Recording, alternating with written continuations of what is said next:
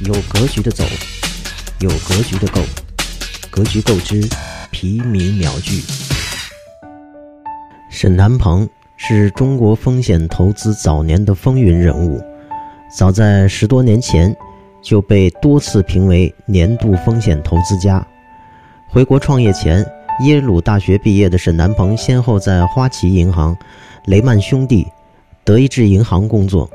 一九九九年回国创立携程网，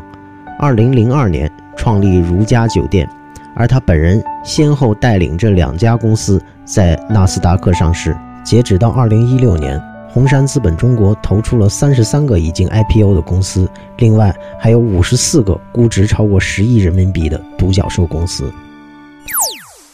喜欢刚才的内容，觉得还不够尽兴，欢迎在你现在收听的平台订阅《格局够》的免费会员节目。